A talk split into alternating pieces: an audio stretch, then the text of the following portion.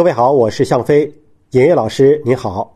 还有说法说这个新冠状病毒被誉为是最狡猾的病毒啊，到底狡猾在哪里？因为之所以很多人有阴谋论，其实也是被这个病毒的狡猾性所震惊。说一个病毒怎么能够这么聪明？你怎么去围追堵截它，它就怎么给你绕着道跑。嗯啊，然后你是觉得怎么想去防它，它就出现各种例外，让你防不住。病毒按理说都没有大脑啊，对呀、怎么会有这么聪明呢？这就是基因本身这个语言的威力。嗯它的 DNA 本身就是可以在一个高选择下不断的去变。嗯，比如我们一般说像大肠杆菌，它给点抗生素就会死，但是如果给它足够的这种实验条件，足够的大肠杆菌，你知道它最后耐受一千倍的抗生素，它只要花十几天就能变出来。嗯就可以从一个原来给药就死的大肠杆菌变成一个百毒不侵的大肠杆菌。嗯，换言之，我们这个病毒在短期内爆发了这么多人，它一定能演化出这个病毒当中的佼佼者。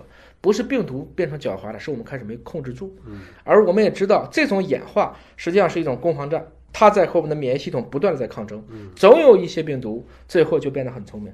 你如果说最狡猾的病毒，我认为艾滋病病毒比它狡猾多了。嗯艾滋病病毒选择的策略是我整合到你的免疫细胞里去，你怎么着？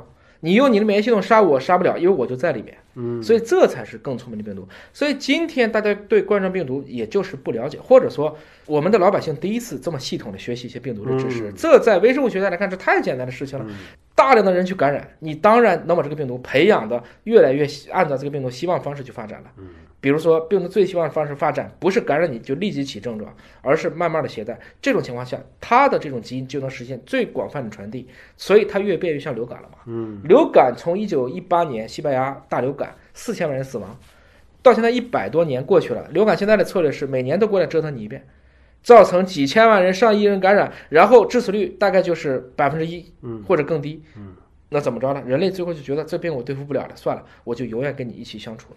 天花这么烈，但是天花只感染人。所以七九年疫苗全上了以后没了，人天花因为唯一的速度就是人呐，嗯没人感染这个病毒就不在了。所以天花是很牛的病毒，杀死人数是全世界历史第一的，但现在不在了。嗯。所以我们对病毒的认知还在路上。